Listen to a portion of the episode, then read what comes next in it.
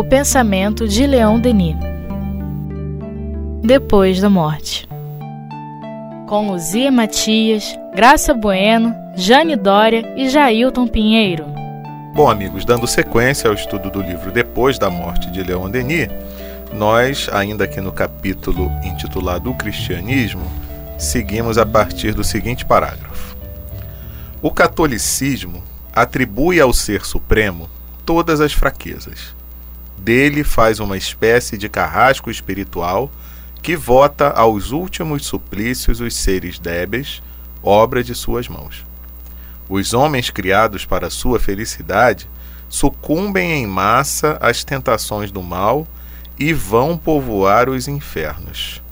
Assim, sua impotência iguala-se à sua imprevidência, e Satã é mais hábil que Deus. É, com essa frase a gente cai no índex, né? Imagina alguém pegar essa frase só, né? Só Leon Denis fala que Satã é mais hábil que Deus, né? Então tem que ter assim muito cuidado, né, para entender que é uma avaliação que ele faz dessa ideia de Deus equivocada que circula não exatamente no catolicismo, mas naquelas mentes que não refletem, não meditam, não separam o metafórico, o alegórico do, do ensinamento moral que está por trás de todas essas coisas, né?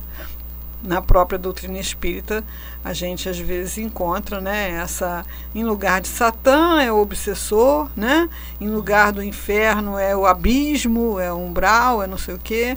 Então é, é, é uma reflexão mesmo do pensamento humano sobre a divindade que certamente está muito acima né, das nossas projeções.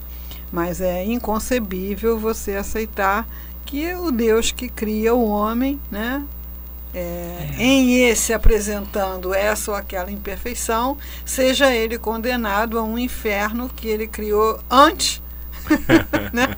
já deixando lá preparadinho né, para é. receber a imensa maioria da humanidade. É. é. tipo assim, olha, eu te criei é, mas eu já sei que você vai errar, então eu vou criar um lugar de suplício. Tá né? reservado, estranho, né? né? É. é complicadíssimo, uhum. né? Não sei como é que anda o pensamento. Aliás, o pensamento moderno, né, da, da do catolicismo passou por diversas já. críticas, né? Não, e já tem modificações. É. é, porque eu até ouvi é, uma, uma freira comentando, né? Uhum. Que só que isso não chega às grandes massas e nem é divulgado, às vezes, muito dentro das próprias paróquias. Sim. Entendeu? Então Sim. o pensamento ainda fica de um pensamento anterior. Medieval, né? É. Uma coisa medieval. É. Exato. Parece uma coisa assim de condenação, né? É, é, tá condenado, né? Nesse, uma condenação ver ali, nos modelos é, medievais. medievais. É isso. o rei tinha poder de vida e uhum. morte sobre as pessoas e preparava uhum. justamente esses suplícios com todo o requinte para punir os que não lhe eram uhum. obedientes, né? Quer dizer, é uma esse Deus é uma figura humana totalmente. É. Engraçado. Eu até vindo no carro para cá, eu ouvi uma notícia que me fez fazer exatamente essas reflexões. Coisa interessante, né? Parece que já estava preparando para o estudo. Que era a notícia da beatificação de um padre no interior de Minas, né? Uhum. E aí parece que a igreja já reconheceu o milagre, que foi um milagre pós-mortem dele, não foi enquanto ele estava vivo, né? É que uma senhora, uma, uma moça que tinha feito vários tratamentos para engravidar, não tinha engravidado, e aí num momento de oração a, a ele, que teria sido concedida essa bênção, é, o que ela considerou como sendo um milagre, isso foi considerado um milagre. Eu fiquei parado pensando, né? Eu falei, meu Deus, quantos milagres semelhantes, né? E que não são assim nem. Quantos santos não deveriam ter, né? Porque quantas coisas acontecem que a gente nem sabe, né? É. E que não é reivindicado a questão de, de beatificação. Agora, agora eu pensei nada. uma coisa é. ainda mais impressionante, que seria essas pessoas. É, o santo deve ter um lugar melhor lá no céu do que o comum das pessoas, né? É. Então, de repente, agora ele está se despedindo do pessoal lá do condomínio dele, dizendo: gente, eu vou passar por um upgrade. Isso. Né? Agora eu vou morar ali no condomínio dos Beatos né? E com vistas aí para o lugar dos santos, que deve ser o máximo, né? É. Então é tudo muito infantil, né? Isso. Essa foi a minha reflexão. Na hora eu pensei assim, gente, eu fico imaginando, será que a pessoa não pensa, tipo, e por que que a mim foi concedido isso e a mais ninguém? Eu sou especial? Eu sou diferente? Eu uhum. sou privilegiado? Deus gosta mais de mim do que do é, outro fulano? Eu mostrei que tenho fé. Né? É, exato. Eu paguei o pedágio.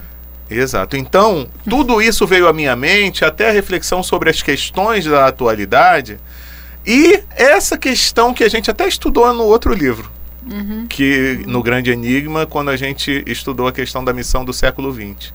E quando a gente já começa a ter um pensamento um pouco diferenciado, e a doutrina espírita nos ajuda muito em relação a isso, a gente acha que a modificação vai se dar para logo, e quando a gente é. para para ver o estado de pensamento do geral das pessoas, inclusive espíritas. Isso. Aí a gente vai ver que não tem como ser para logo. É uma questão de amadurecimento. Enquanto nós não nos imbuirmos da certeza de que mudança no mundo só acontece a partir da mudança de nós mesmos, que não é uma coisa que a gente vai ganhar. Por decreto. É, por decreto. Ou seja, eu tenho que participar da mudança. Esse convite que está no prefácio do Evangelho segundo o Espiritismo. É. Então eu tenho que participar dessa mudança. Eles nos convidam a participar. Enquanto eu não me conscientizar disso, não vai ser rápido. Não, e o sofrimento vai aumentar e não é praga. É. Isso! é que só se muda só muda, o mundo só mudará se nós, o homem Mudarmos, mudar. É, exatamente. Eu li isso naquele livro Espiritismo Socialismo, e social, Socialismo e Espiritismo. Você tem que mudar o homem. É. Porque se você faz só a mudança de posição, né? Eu pego o oprimido, boto no lugar do opressor, e pega o opressor e bota no lugar do oprimido. Daqui a pouco, aquele que era Continua oprimido está oprimindo o que era opressor, porque é. o egoísmo ainda está igualmente latente em todas as almas ainda, né? É. É um caso seríssimo para reflexão. Uhum. E reflexão de nós mesmos é o que você falou da questão do espírita. Porque às vezes a gente já sabe o que a gente quer ser, né? A gente tem pela doutrina uma sinalização do que é o bom, do que é o ideal em termos de comportamento, segundo a orientação cristã, mas a gente ainda não consegue chegar lá. Então, o que seria de nós se nós tivéssemos reencarnado num ambiente onde não tivéssemos acesso a esse tipo de informação? Uhum. Qual seria o nosso comportamento também? É, tem que ter a coisa bem consolidada, porque isso pode acontecer. É. Né? E enquanto não está, porque eu sei o que eu devo fazer, mas ainda não faço naturalmente. Aí eu vou e reencarno em um outro ambiente, de repente eu vou estar repetindo velhos hábitos, né? Às vezes até Tem que um estar pouco bem consolidado. Isso, um né? pouco diferente, porque de repente algo vai sinalizar na minha consciência de que já tem algo melhor e tal, né? Mas se eu deixar se eu der vazão a toda aquela minha meus sentimentos, né, e, e aquilo que eu sou efetivamente, aí o comportamento pode ser diferenciado. É, é verdade. Por isso que Leon Denis é demais, hein? Vamos lá. É. e ele diz assim, na sequência: É esse então o Pai que Jesus nos fez conhecer quando nos recomenda em seu nome o esquecimento das ofensas? Quando nos diz para retribuir o mal com o bem e nos prega a piedade, o amor, o perdão? O homem compassivo e bom seria superior a Deus? É, são, são doutrinas indefensáveis. Né? Defensáveis, porque é, a lógica, o raciocínio humano vem no processo de evolução, né? E quando você olha para essas construções do pensamento humano é, com o seu próprio pensamento jamais amadurecido, né? Você vê crianças questionando isso, né? Eu, quando era criança, questionei muita coisa no colégio de freira, né? E já li aí em livros aí Pedro Bloch também tem coisas de, de, de crianças que são o quê? Espíritos reencarnados com a inteligência, o raciocínio amadurecido, são apresentados a essas construções e, e, e enxergam rapidamente que aquele negócio não faz sentido, né? É. Você me fez lembrar de uma é. amiga nossa, até lá do, do, do Centro Espírita Leão Denis, e ela falou que antes, quando ela estava em outra doutrina religiosa, ela chegou também a participar de, de é, ela colaborava com os estudos e escolinha para as crianças, né? Eu não sei como é que eles chamam lá, eu não, não lembro também qual é a denominação religiosa, mas ela disse que tinha um garoto que era impressionante. Aí, mas como é assim, tia? Porque se Deus criou os anjos todos e Deus sabe, deveria saber o que estava fazendo, como é que criou um que depois vai se rebelar contra ele? É. Ele fez errado? é. No Pedro Bloch é. tinha uma dessa conversa, né? Do, do, do, menino com o avô, né? Deus criou, Deus criou tudo, ah, tudo. Mas tudo mesmo, tudo, meu filho, Deus criou tudo. Até o diabo. Aí o avô viu que já estava numa fria, mas já era tarde, né? Assim, é, é, mas que besteira, né?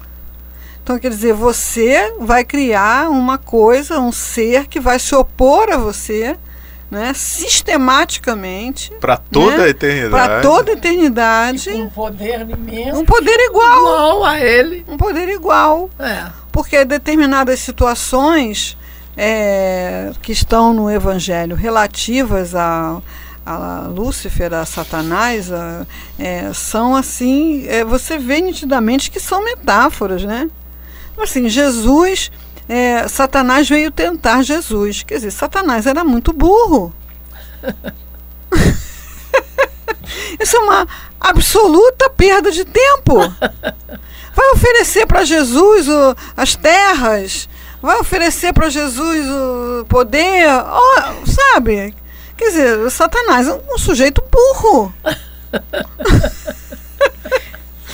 sendo superior, é, que isso? Então, Jesus assim, é ah, então tá bom, você quer mostrar é. não é, que o espírito pode ser superior a esses apelos, apelos. humanos. Então, criou-se ali uma, uma cena é. para a instrução das pessoas daquela época. Mas agora você olha para isso, quer dizer, se houvesse essa criatura tão poderosa, ela nunca ia pagar esse mico, né? É, não ia. nunca ia pagar esse mico. né? Até o Jesus, até o, demônio desses filmes aí de ficção se mostra umas criaturas mais inteligentes, né? É, é Agora me lembrei daquele Constantino, né? É. Constantine. É. Né? É, um cara camarada inteligente, poxa, o camarada que você caramba!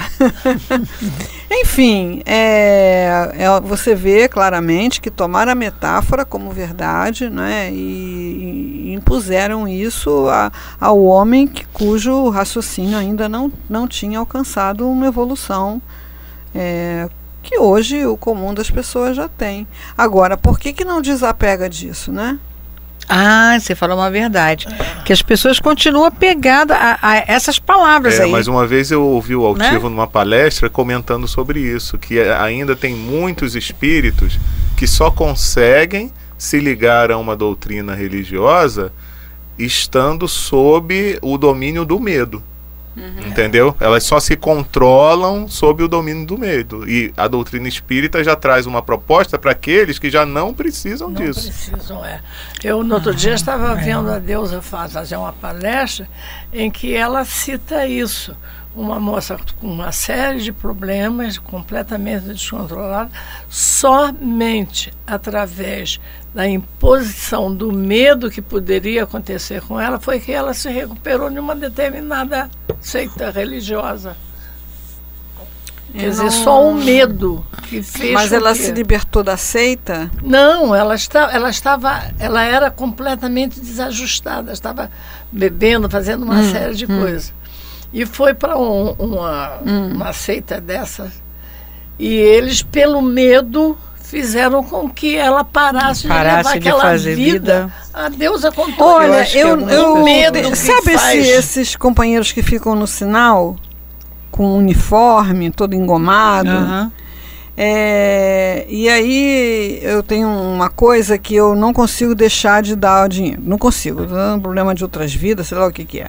Aí eu peguei, eu tinha um trocado no painel, aí eu botei na latinha. Aí ele falou assim para mim, ele me deu o papel e falou assim: Olha, minha irmã, se você encontrar alguém caído na rua, é, bêbado ou usando droga, você diz para ele: Meu irmão, hoje é o último dia que você vai ficar nesse lugar. Vai nesse endereço aqui que você vai ter sua cama, vai ter sua comida e vai estudar a palavra e vai ser um missionário. Aí eu pensei, se eu tivesse largada bêbada no meio da rua, drogada, eu ia gostar desse discurso. Uhum. É. Exato. Ia fazer efeito para mim. Uhum. Se depois disso eu ia ser abusada, é, usada, ou sei lá o que, sei lá, seria depois, né? Então a gente é, vê que o bem ele encontra meios de atuar, mesmo através de um discurso filosoficamente equivocado, mas é porque nós estamos aqui em condições de filosofar. Né? Agora, tem muitos irmãos nossos que não estão em condição de filosofar, eles estão precisando de um socorro é, Imediato. imediato, sem muito É. pensar. Uhum. É, e assim, o medo do inferno ainda segura o braço do assassino? Eu não, não saberia responder essa pergunta. Nem eu. Não É, saberia gente não responder essa sabe. pergunta. Mas eu acho que já teve. É. Né? Eu acho que já teve um poder de freio. Mas à medida em que a humanidade vai evoluindo e vai ampliando o raciocínio e começa a seguir uma linha de raciocínio como essa aqui que o Deni está Não, mas, seguindo, é, é, é, você, essa, a essa pergunta eu vou responder também com uma reflexão que eu já andei fazendo, apesar de não ter chegado a uma conclusão assim tão definitiva, né? Que tem a ver, aí já não tem mais a ver com a questão do medo do demônio, tá? Medo do inferno, nem nada disso não. Mas é que é similar, que é relacionado às leis humanas, tá? Então, qual é o raciocínio para quem fala em pena de morte? né? É porque se você instituir a pena de morte, não, a pessoa vai pensar duas vezes antes de cometer um crime.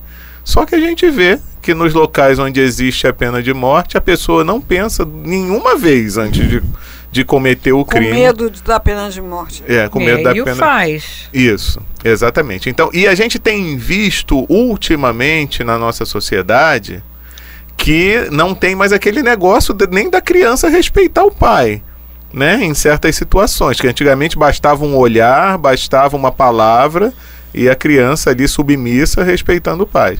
Hoje em dia, se não tiver uma argumentação bem sólida, né?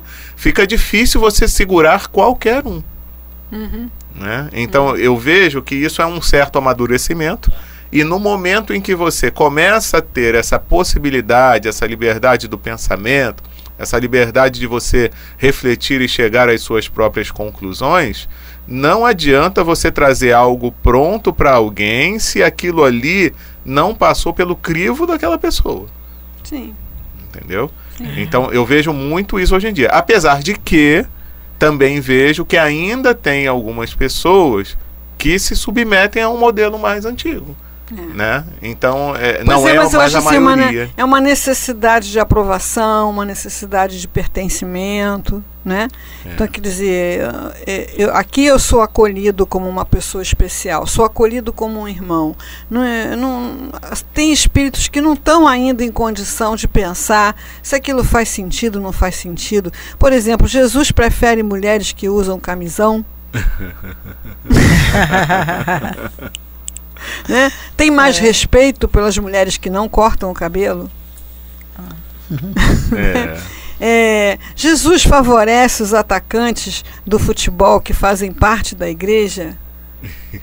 Então parece que é uma fantasia é, de privilégio, de, de pertencimento, de, de sei lá o quê, que a humanidade ainda não quer renunciar, ainda não quer abrir mão disso. Porque abrir mão disso significa é, você está por sua conta. isso. Você é um sinal é o de re- amadurecimento. Você é responsável. Por você, exato, pelos teus atos, livre-arbítrio, né? né? Exatamente. Isso assusta, assusta em, em qualquer nível, assusta no nível é, comum da existência, né? Hoje a gente conversando com uma pessoa lá no atendimento do Autocura, é, é uma pessoa que está casada, né? Que tem um filho de 18 anos é, e parece que está tendo muitos problemas nesse casamento.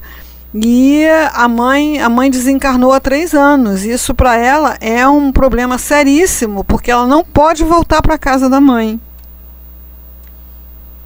Hum. Quer dizer, mesmo que a mãe fosse viva, voltar para a casa da mãe não deveria ser uma opção. né? Voltar para a casa da mãe, voltar para a infância né? Ir para alguém que eu possa entregar meu problema, minha dor para a pessoa resolver e eu dormir sossegado, abraçada com meu ursinho de pelúcia, né? Então essa essa fantasia de, de, de, infância permanente, porque afinal de contas, o que, que é o paraíso, né? É um jardim de infância. Você não tem nada para fazer, você só vai brincar, pular de nuvem em nuvem, né? né? Ao som das harpas, e, e, e, pronto. Então, essa foi uma das coisas que eu falei no, no, na aula de catecismo. Porque a freira chegava na aula e falava: tudo que a gente fazia de errado, a gente, ó, vocês vão para o inferno. Tudo que a gente fazia de certo, ah, você vai para o céu. Era isso o tempo todo, esse tipo de informação. Né? Aí, uma vez eu perguntei para ela o que a gente fazia no céu. E ela falou que a gente louvava a Deus. Aí eu disse: mas de toda a eternidade é, minha filha, de toda eternidade. Eu falei, mas isso é muito chato. né? Então, quando eu li o livro dos Espíritos, o Evangelho, não sei bem aonde é que, que, que isso é comentado na, na, na, na literatura espírita, que eu vi esse céu seria um inferno. Esse céu de ociosidade seria um inferno. E quando eu faço uma viagem de, de lazer, de férias, até, até cinco dias eu estou achando bom. 10 dias está mais ou menos, 15 dias está um inferno. Entendeu? Eu digo, eu tenho alma de operária. Eu não, não, não, não vejo sentido nessa, nesse, nesse dia a dia que acorda, amanhece, come, vai, brinca e tal. Imagina isso para todo sempre. Eu não sei se isso seria igual ou pior do que o próprio inferno, como Aí é fica vazio, Então, né? assim, a o raciocínio humano coloca em xeque essas uhum. visões de, de Deus e de sobrevivência é, de uma maneira. Não dá para discutir, né? Não dá para discutir. É. Mas tem muita gente ainda preferindo isso. Acredito que do mesmo modo que muitas pessoas não querem crescer, né? Querem continuar na infância. Não, Presa a esses conceitos. Você assumir uma responsabilidade, uma mudança. E qualquer mudança é muito difícil. Então é preferível você continuar no caminhozinho que você está, porque está indo mais ou menos. Mas melhor. vai, mas uma hora não é, vai uma, atender. Uma, exatamente, por causa da evolução, né? Uma hora não vai atender e você vai ter que procurar outro modelo, né? É. E é por isso que muitos acabam não ficando na doutrina espírita, porque sabem que vão ter que mudar de alguma forma, né? Vão receber aquelas informações todas. Então, porque quando a gente é ignorante, está tudo bem, né? a partir do momento que a gente começa a saber, aí o nosso nível de responsabilidade é outro. Aí é, muda. A consciência, né? A pensar, a ver, pô, eu fiz isso porque eu não, não devia ter feito. Aí, aí começa as indagações que você faz a você mesmo. Né? É, essa foi uma interpretação que eu fiz de Bem-aventurados os pobres de espírito até conhecer Kardec. Uhum. Realmente o conhecimento pesa. Pesa e muito. Né? Teve momentos assim na minha vida que eu queria entrar numa máquina e apagar todo o conhecimento médico da minha cabeça. É. Uma vez eu vi um discurso de Miguel Couto, ele dizendo para os formandos: é, sofrem todos pelo que vem, sofre o médico pelo que adivinha e eu já recebi assim uma senhora, né, na faixa dos 70 anos que tem um sangramento vaginal, a gente sabe que muito provavelmente ela tem um câncer, né? E a senhora chegar no consultório felizinha da vida, e doutora, fiquei mocinha outra vez. eu digo, ah, meu Deus, né? Então o conhecimento pesa. Pesa, pesa e muito. É. Pesa. Pesa. Às vezes é. dá vontade de você apagar um bocado de coisa, né? Mas não é esse o entendimento de bem-aventurados os pobres de espíritos, não. Leia Kardec. É, a gente deve ler mesmo Kardec. Então, se você, meu amigo, já tomou ciência né, e consciência de que já está na hora de crescer, né? Tá de já crescer. chegou na fase de que não é para ficar mais lá no, no jardim de infância, no ensino fundamental, Hum. então procura se informar, porque pode ser às vezes difícil, né? Às vezes a gente vai enfrentar, porque só o adulto, como a Luzia falou, né, vai enfe- enfrentar certos conflitos, até mesmo emocionais, porque sabe, porque conhece. Mas depois a gente vai ver que isso é tão bom, né? Então, recomendação de hoje: O Céu e o Inferno de Allan Kardec. Lê aquela parte, do, da a primeira parte sobre doutrina, que ele vai fazer uma reflexão sobre os conceitos de céu, conceitos de inferno, purgatório, né?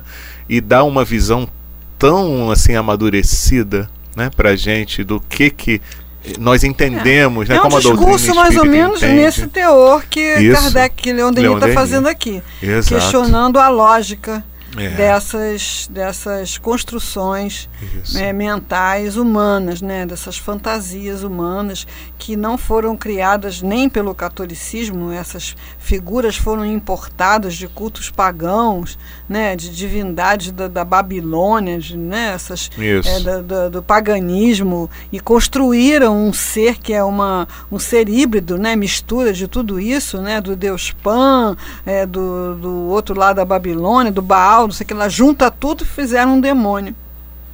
É. Juntaram tudo e fizeram um demônio. É. Enfim, É. E vamos, Vamos lá. lá. Vamos ver o que Leon Denis ainda continua falando pra gente. É verdade que para tentar salvar o mundo, Deus sacrifica seu próprio filho, membro da Trindade e parte de si mesmo. Mas ainda aí cai-se num erro monstruoso e se justifica pela palavra de Diderot. Deus matou Deus para apaziguar Deus. Gente, esse negócio Santíssima Trindade, é, a minha experiência pessoal é a seguinte: não toca nesse assunto. não toca nesse assunto. Porque é uma coisa tão absurda que quando você toca nesse assunto, é, você às vezes fere a sensibilidade de alguém. Né? É, mas eu também andei por essa praia aí quando eu era criança e como é que pode isso, como é que pode aquilo. E aí me contaram uma história que eu não sei se era de um santo conversando com uma criança ou se era a criança que era o santo e que estava brincando na praia e queria entender o mistério da Santíssima Trindade. E aí disseram que era mais fácil colocar toda a água do mar no buraquinho da areia do que entender o mistério da Santíssima Trindade. Tipo assim, é, recolha-se a sua insignificância. né? Então, uma vez eu andei com a língua muito solta falando da Santíssima Trindade e, e andei chocando algumas pessoas. Não pude me desculpar, né?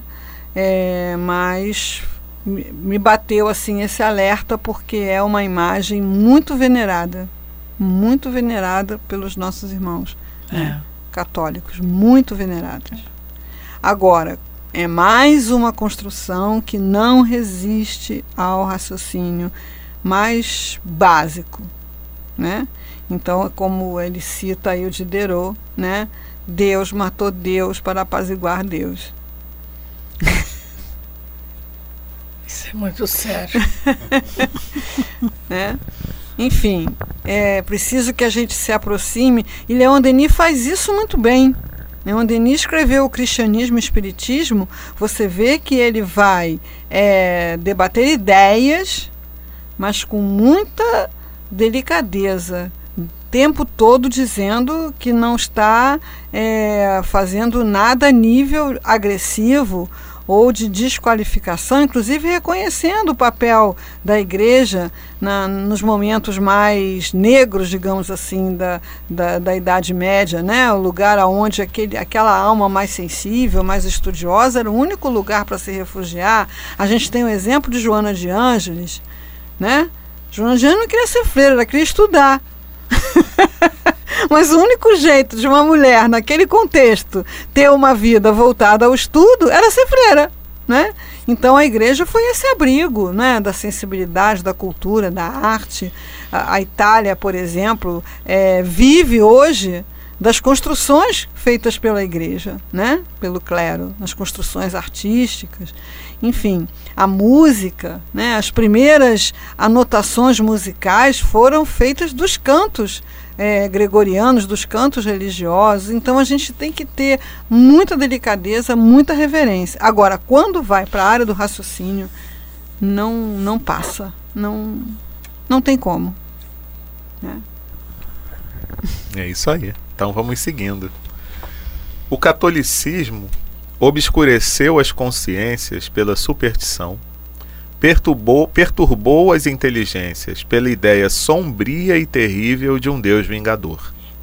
Desabituou o homem de pensar, ensinou-lhe a abafar suas dúvidas, a aniquilar sua razão e suas mais belas faculdades a se afastar de todos aqueles que procuravam livre e sinceramente a verdade, a estimar somente aqueles que carregavam o mesmo jugo que ele.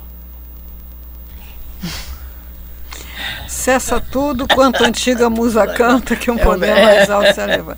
Ele tem autoridade moral, né, para falar isso. E a gente que pensa como ele não vê nenhum erro nesse raciocínio, né? É, mas é preciso que haja esse, esse cuidado, né? esse respeito. Agora me vem à mente aquela atitude grotesca né, de alguns líderes religiosos quebrando as imagens né, uhum. de maneira desrespeitosa. É. Quer dizer, não é a imagem, né, é o sagrado da alma da pessoa que ainda está representado ali. Então a gente tem que ter muito cuidado né, para não sair fazendo demolições. Agora, a hora em que o espírito amadurece o raciocínio e começa a pensar, não tem como compreender Deus como esse ser vingativo, que aliás não foi inventado nem pelo catolicismo, ele já vem do, do Velho Testamento, essa questão do Deus dos exércitos, né, do temor. É, e que foi mantido e usado como instrumento de poder. Enfim, Hoje a igreja está aí pedindo suas desculpas, né? Uhum. O que é muito bom. Mas não dá de uma hora para outra, né?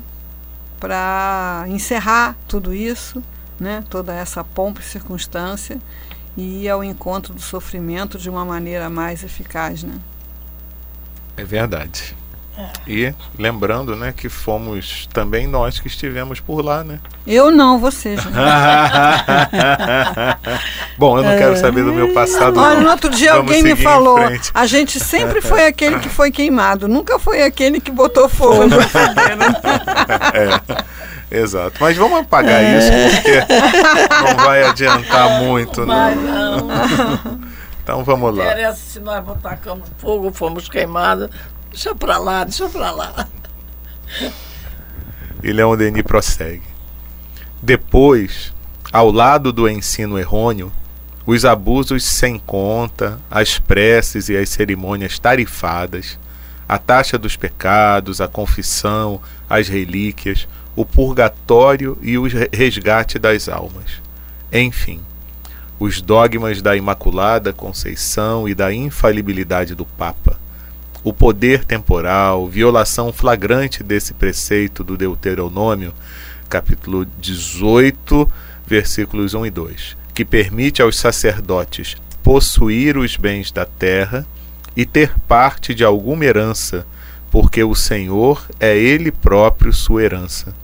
Tudo isso mostra qual a distância que separa as concepções católicas dos verdadeiros ensinamentos dos livros sagrados. É. Eu acho que a gente vai até retornar esse parágrafo, porque tem muita coisa, né? E não vale a pena a gente sair correndo, não. É, mas, assim, é, a Imaculada Conceição também foi uma das coisas que eu. Isso aí foi. Que eu falei lá, que tive lá problemas, uhum. porque nós tínhamos que cantar Ó Maria concebida sem pecado original. E eu queria que a Freda me explicasse o que queria dizer isso. E ela disse para mim que isso não era coisa para criança saber. É, então eu disse que não era coisa para criança cantar. Porque é um negócio que passa por sexo, né? É, é, é. Imaculada Conceição. E tem a Igreja da Imaculada Conceição. E tem o, o Colégio da Imaculada Conceição. E as pessoas falam Imaculada Conceição. E que, você sabe o que que é Imaculada Conceição?